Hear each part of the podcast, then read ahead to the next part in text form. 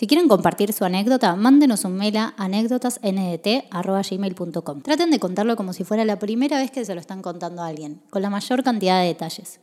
Aclaren si quieren que sea anónimo o si quieren que compartamos sus redes. Los dejamos con un nuevo capítulo de anécdotas.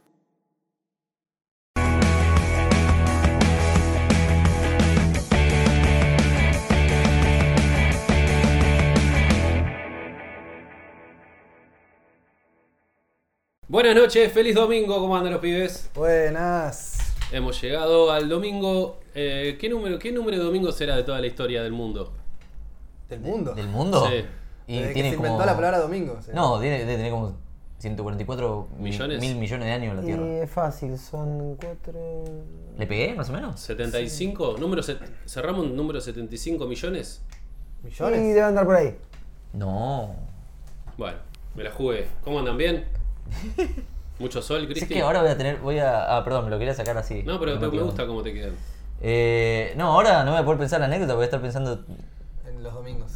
Tarea para la próxima. La palabra domingo viene de eh, Sunday, eh, que es el día del sol. Y el día y Sunday Ah, por debe venir del do- latín. Domingo. ¿Por lo del sol? No, del latín no. ¿Ves? Ahora voy a estar pensando en esto toda Bueno, la anécdota. no pasa nada, después googleamos. Muchas gracias, Cristian, por tu aporte. Eh, Nada, aporte, nada. ¿Cómo an- andan bien ustedes? Bien, bien, bien. Buenísimo. Che, eh, antes de arrancar, como todos los domingos, las anécdotas, eh, quería pedirle a la gente que vayan a Spotify, por favor. Hasta Spotify. Y la gente que está en Spotify, les mando un saludo. Gracias por escucharnos y por eh, hacernos crecer cada vez más en Spotify. Pongan cinco estrellas, pongan la campanita y así nosotros estamos bien rankeados en Spotify, que nos ayuda un, un montonazo. Eh, así que eso, y- estamos... Y la gente de, la gente de Spotify interactúa más eh, con el programa que la gente de YouTube. Porque nos ven decenas de miles en YouTube. Pero me gustas, nos ponen ahí, comentarios nos ponen algunos. Los Sí, de me- Spotify, todos campanita, todos sí, sí, sí. estrella. Como que YouTube son más ratitas, ¿no? Uh, Lo Lo dijo, dije. lo dijo, Lo dije. eh. Demuestra lo Aguante contrario. YouTube igual, caretas. Spotify es una verga. Pará, quería felicitar a los pibes que hicieron el podcast. Uy, segundo capítulo. Segundo capítulo de... mm, Metáforas y cospeles. Metáforas y cospeles. Un aplauso para ellos. Gente, vayan a ver el segundo capítulo todos los miércoles, ¿no? Todos los miércoles se los ¿A qué puedo dejar en la, ¿Qué haces? ¿Qué haces? ¿A dónde? ¿Eso después lo tengo que editar yo? la tarjetita. ¿A qué hora, a qué hora es? ¿Los miércoles? Miércoles Nueve. 21 horas. 21 horas los miércoles. Bueno, ahí ya tienen para Ya ver a los el pibes. segundo. Meta- ¿Terminan esto o se van allá? Metáforas Y escopeles. Que tercer si no te capítulo. acordás, ponés respeto y morbo y, y te aparece. Suscríbanse, denle like. Toda la movida. Eh, escuché el segundo capítulo y me gustó mucho, lo felicito. Gracias. Ya se los dije fuera de cámara, Lo filmamos re en pedo a las 3 de la mañana, pero. pero ¿Las tres? felicito Ojalá las tres. todos de todos drogados. Gente, vamos a arrancar con esto, ¿está bien? Por favor. Cristian, ¿algo para saber? Hoy les traigo una de trenes. A pedido de Juanpi. De trenes. Como si fuese un algo. Sí, sí. Trenes, camiones y tractores.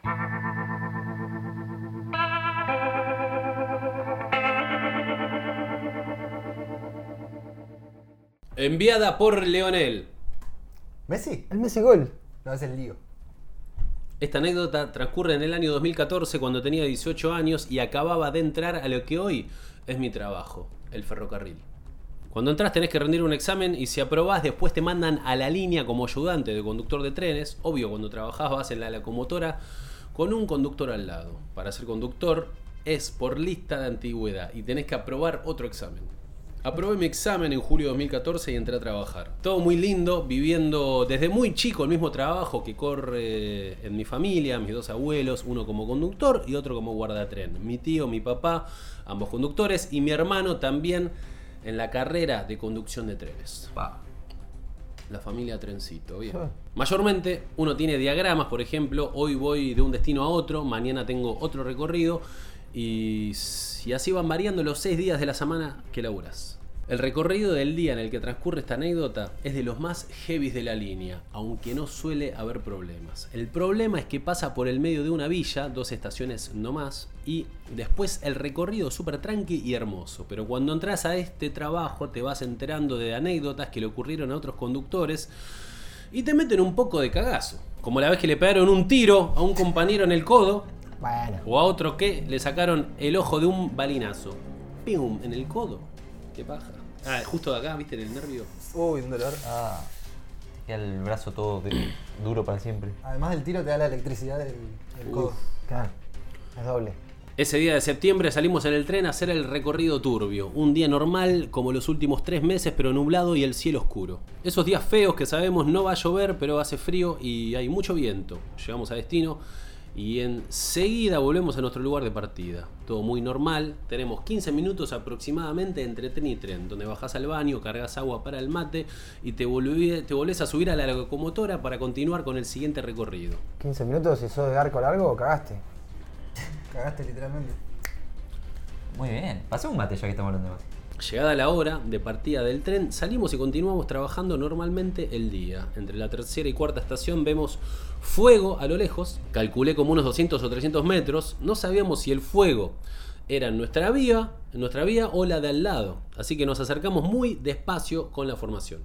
Cuando estamos a 150 metros empezamos a notar que había mucha gente, pero muchísima, fácil, más de 70 personas en la vía, también distinguimos que el fuego era en las dos vías, Que estaban como un piquete. Ya nos vamos a enterar. En eso vemos que cuatro o cinco personas vienen corriendo hacia nuestro tren y en esa fracción de segundo pensé, ah, se quieren subir al tren para viajar gratis, como hacen muchos que lo corren y suben si el tren está muy despacio. Pero no, esa no era su intención. Comenzaron a levantar piedras del suelo y tirarlas contra el tren con una habilidad increíble. Mientras tiraban con una mano, ya agarraban la siguiente piedra con la otra y también tiraban. Una ametralladora de piedras que golpeaban contra el tren. En ese momento mi conductor del susto empieza a retroceder la formación, pero fue al pedo porque no íbamos a poder escapar de eso. Enseguida nos alcanzaron y se llegaron a colgar dos de la locomotora. A retroceder. ¿Puede ir para atrás el tren? Aparentemente. Boludo, el tren tiene dos. Pip, pip. Cuando llegan a la Imagínate otra que- punta, se bajan, van al otro lado y van del otro, van del otro lado. Aparte, imagínate que atropellan a alguien. Para doblar. No, no, pero nunca vi un tren. O sea, claro, tiene dos locomotoras de las dos puntas. Claro, decís claro. vos. Y sería muy raro que no inventen la marcha atrás, ¿viste? Como que. Sí, pasó- marcha atrás, no, no. No, en el tren no, Es nunca la pusimos. imposible. Se no. olvidaron, ¿viste? So- Solo dando la vuelta al mundo puedo volver a la estación. Va de Lanús a Rusia, Sí, sí, sí, sí, Australia. Muy bien esta con geografía. Eh, bueno, bueno, me la llevé bastantes veces. Eh, Pará, pero ¿qué? Si subieron a la locomotora tipo Mad Max, como esa, estaban ahí. Mad Max, claro. Como, ¡Valhalla! No, o sea, se llegaron a colgar dos de la locomotora. Uno de ellos, de los que se colgó, que parecía súper turbio, nos grita, ¡Loco! ¿Por qué no frenaron? Mataron a mi amigo y tiene toda la cabeza abierta. Está partido del medio, loco. Los vamos a matar porque no frenaron. Boludo. ¿A qué? ¿Habían matado al amigo y se y quería tomar venganza? ¿Pero quién? Otros. Que Uno de, los chabones que, él. uno de los chabones que entraron. Pero otro tren mató a su amigo, no ellos. No, obvio. No se sabe, no se sabe. Bueno, se sabe. Por ahora sabemos esto. Nosotros no sabíamos de lo que hablaba, no habíamos visto nada en el recorrido anterior. Mi conductor estaba muy asustado, pero como yo siempre tuve amigos malandras, un poco sabía cómo manejarlos. Y para zafar del momento le dije, pero nosotros no fuimos, recién empezamos a trabajar. Eso digo. La vuelta anterior lo hizo otra, otro compañero, lo cual era mentira. Nosotros habíamos hecho ese recorrido. Ellos nos respondieron, bueno, loco, todo bien con ustedes, pero tráigame a los otros dos, porque los cortamos acá nomás. De acá no nos vamos. Claro, querían hacer justicia social. Por mano propia, digo. Justicia, justicia social. Justicia, Justicia por- social, muy buena, por mano propia. A cortar, sanguchito. La coartada no sirvió un carajo. El fuego seguía creciendo en las vías y cada vez más y más chabones corrían a colgarse en el tren. Nosotros estábamos encerrados en la locomotora, pero los pasajeros no contaban con la misma suerte. Les empezaron a robar a todos y hasta le pegaron al guardatren. Había un loco que también estaba todo trabado y full turbio, que nos pedía que bajemos, o si no nos iba a matar en la máquina. Ese chabón en serio daba miedo y le creía. El tren estaba completamente tomado, salvo por la locomotora. De repente vemos que empiezan a bajar todos los pasajeros y empiezan a, me- a meter maderas dentro y debajo de los vagones. Estaban preparando todo para prender fuego el tren con nosotros adentro. No. ¿Qué? Ya no sabíamos qué hacer. Me acuerdo de agarrar la radio y decir, loco, soy el ayudante del conductor, vengan a buscarnos porque nos matan. No se habla así por la radio, hay todo un protocolo, pero claramente no a esa altura, 10-14, me cagan matando, cambio. porque no me importaba. Acá la También, formación 213 nos están por matar. también llamamos a, a la policía, pero no había chance de que fueran a llegar a tiempo. Claro, los protocolos a la verga. Ya estaba todo listo para prender el fuego debajo del tren y nos empezaron a amenazar. O bajan a ver lo que hicieron o los prendemos fuego. Pero no lo hicimos. Creo que hoy fue la mejor decisión no haber bajado en ese momento porque en ese estado de frenesí de la gente, si bajaba seguro alguno me arrebataba o algo y me empezaban a dar entre todos y capaz no la contaba. Ante la negativa empezaron a traer el fuego y con el conductor decidimos que ahora sí no nos quedaba otra que bajar o morir quemados. Pero cuando estábamos por abrir la puerta vemos que todos se empiezan a calmar, la gente se empieza a alejar y los que subieron a la máquina se empiezan a bajar y retirar. Enseguida vemos muchísimos policías y más compañeros de mi trabajo que llegaban como si fueran la caballería eh, al rescate. Cuando los vi me volvió el alma al cuerpo, gracias a Dios. Los últimos en emprender la retirada fueron los dos que se colgaron primero y nos gritaron, no sin antes decirnos, menos mal que llegó la policía, porque pasaban cinco minutos más y uno de ustedes dos lo íbamos a matar. No, boludo. Después nos enteramos que eran hermanos, uno se llamaba Ángel y el otro no me acuerdo. Angelito, mirá. Angelito, el ángel malvado. Bueno. Corazón valiente.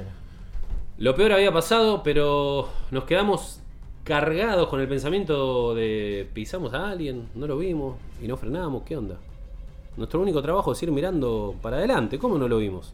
Nos pudimos ir de ahí, llegué a mi casa y durante la siguiente semana soñaba con ese momento, que te encierra un motín de 70 personas y sientas que te van a matar, era como estar en una jungla atado, colgado de una hoguera en el medio de una tribu. Esa semana, en ese recorrido, estuvo todo muy turbio. Esperaban en la punta de la plataforma al peladito y el guachín, mi conductor y yo, para cobrar su venganza. Pero obvio, no nos volvieron a enviar a ese recorrido.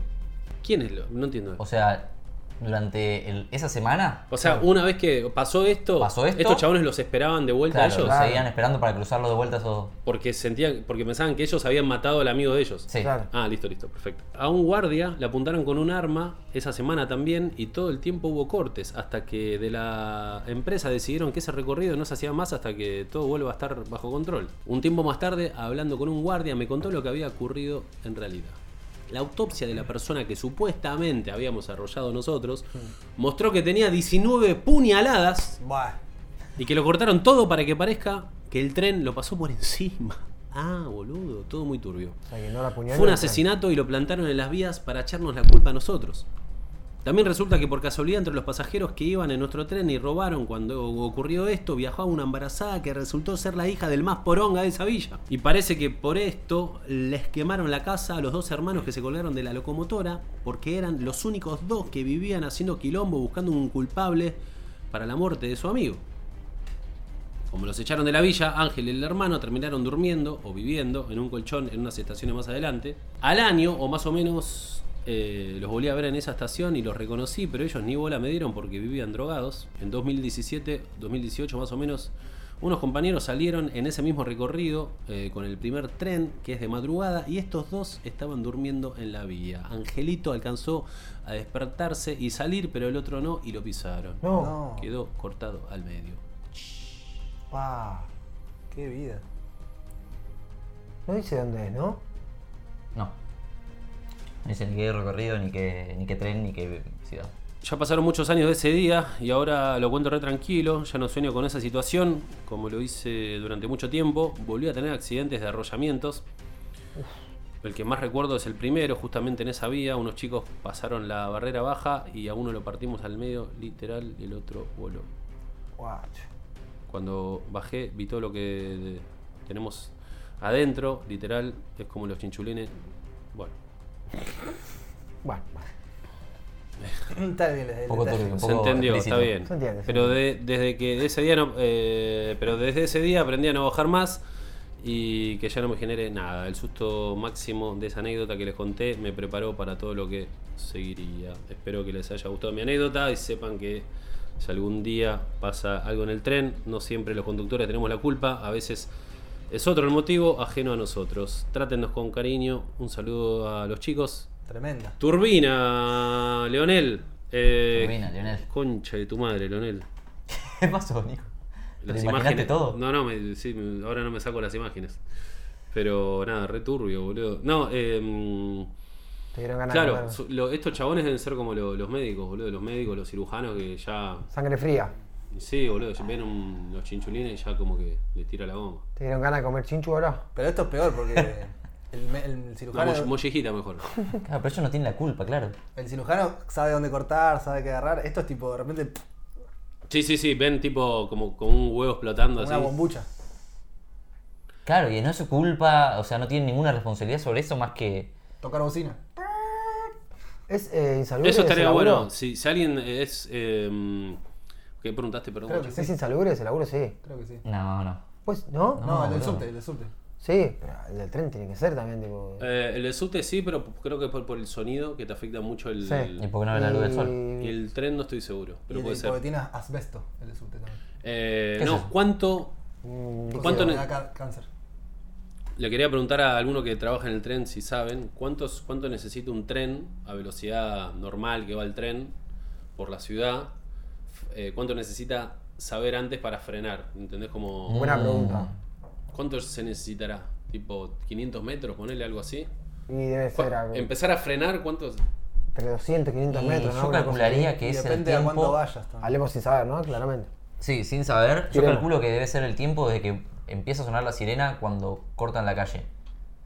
Viste que bajan la, Sí. La barrera. sí, sí. la barrera y empiezan a sonar la alarma y el, el tren debe estar a 200 metros, poco más. 300 metros. Para mí la posta es que tenga 300 metros. Que todos los trenes, digo, imagínate para esto para, para que inviertan los políticos, que es buena, sacamos. unas, eh, unas cámaras y que cada, cada tren tenga como su cosito. Bueno, a ver, estoy, voy a pasar por la Cruz y Álvarez Toma, ponele. Ahí, que ya veas.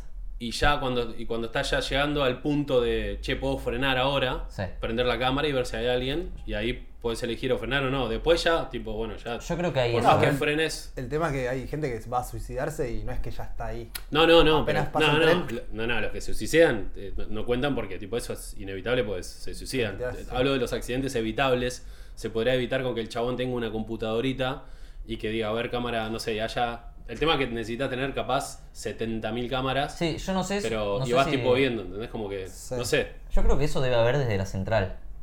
Pero en lugares donde hay mucho movimiento y eso, capaz que ahí sí. Donde suelen haber accidentes, que te avisan, che, mirá que en la próxima estación. Para eso tienen la radio, digo. Sí, y- y- hay alguien monitoreando en la Y algunos trenes traen cámara y otros no. O sea, depende también el tren. Hay un par de trenes que son del año del pedo y. No, no, sería algo, sí. Pero... me, me dio risa que el chabón le dice formación y máquina al tren, ¿viste? Como que tiene ese, esa nomenclatura. Sí. Como los que te venden celulares que te dicen, no, este aparato, este dispositivo, Claro. como celular. Como los, los choferes de Bondi que hablan en las esquinas. ¿Lo, lo viste al 57? Sí, me pasó el 42. ¿Viste que hablan todo código? como- Todo código. A mí me gustó lo, lo fargo de esta anécdota cuando se empiezan a entremezclar las historias. Que justo una de las personas que robaron y estaba trabada en el tren, que casi prenden fuego, era la hija del capo, mal capo de la villa, Mm. donde vivían esos pibes, y le fueron a quemar la casa a los Los pibes echaron. y los echaron. Y Sí, después sí, todas las se historias que hay detrás. dormir en la vía. No, pero porque era, pero era, pero ahí como dijeron, listo, ahora vamos a vivir acá, me parece. Pero al costadito. Sí, sí, al En costadito. la vía, tipo, estás durmiendo. Un Y pero sueño estaban- re profundo los chavos. No, pero también el chabón dice que estaban re drogados todo el tiempo, Sí, no sí. saber si estaban, no sé, pasados. A mí lo, lo que más, lo que me pareció lo más turbio fue lo de que quisieron maquillar al cuerpo como para que Eso es tremendo. como el nivel de ¿qué hacemos? Bueno, caretimos Cortalo así para que cortalo parezca- ahí para que parezca que el tren lo arrolló, me parece de las cosas más turbias que escuché en mi vida. No sabía ni que existía ese nivel de turbidez. Claro. Bueno, miren que hace poco en Tucumán. Agarramos que cortamos un chabón, ¿viste? Tiraba eso. ¿no? ¿Poco en Tucumán? En- Agarramos un tucumano, lo cortamos todo. No, que Tucumán, eh, no sé si se enteraron. La semana pasada eh, hay un tren que pasa por el medio de un barrio, tipo, pero pegadísimo. Están las casas. Sí. Hay gente que vive a medio metro ahí del tren y se llevó puesto un auto, mataron a unos pibes. Mm. ¿No habrá sido este lugar? No, no Puede sé. ser. Bueno, muy turbio y da para hablar muchas Y cosas. los videos esos de India, viste que va el tren tipo Sí. lleno de gente alrededor y pasa por un lugar así y la gente tipo pasa por la pared acá. Sí, sí, sí. Y acá también hay un barrio, no sé si en zona sur, que es lo mismo, tipo, pasa y la gente ya está como muy acostumbrada, tipo, pasa y sigue todo el ritmo de gente como loquísimo eso. Una amiga de mi, de mi hermana, Mari, la conociste a Mari vos, ¿no? ¿Yo? No, no sé, algún verano. Que como que un chabón la quiso afanar, como que la- se le puso medio violento y como que el chabón medio que la empezó a correr en el tren y la pibita se tiró del tren, tipo movimiento? andando. Como que, como que le dio mucho miedo el chabón y nada, se tiró. No, y como que medio tipo las películas de western, ¿viste? Cayó. Pero en Chacarita. tipo, se tiró ahí. Y justo al- pasaba el otro tren. Al pasto, se cortó un poco, pero salió joya. Pero digo, boluda, qué limada te tiraste del tren. Una limada. Pero bueno, nada, ¿algo más para agregar los pibes o no? Eh, nada, agradezco muchísimo toda la información post anécdota que, que dejó. Está buenísimo porque nos ayuda a cerrar un montón de, de, de cuestiones de la historia que... ¿Qué lo de los chichulines?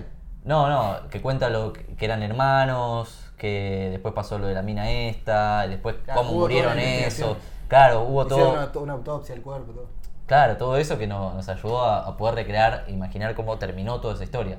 Pues tranquilamente podría haber sido, no pasó sé esto, pasó. fin. Sí, Eh, así que eso está buenísimo, muchísimas gracias. está bueno. Muy agradecidos. Muchas Ah. gracias, Leonel. Mandó fotos, ¿hay fotos del cuerpo? Ah. No.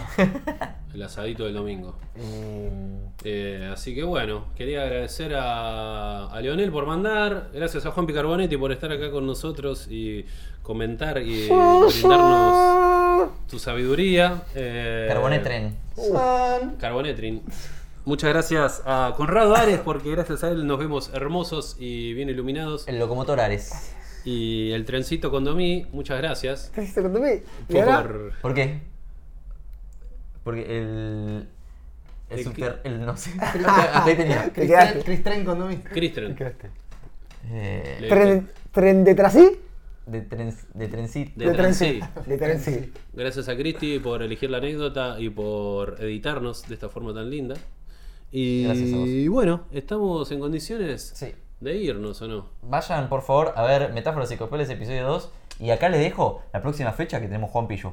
Vayan a verlos hacer stand-up a estos hijos de puta que son muy Lo graciosos. más lindo del tren es el chocolate Hamlet. Ah, porque-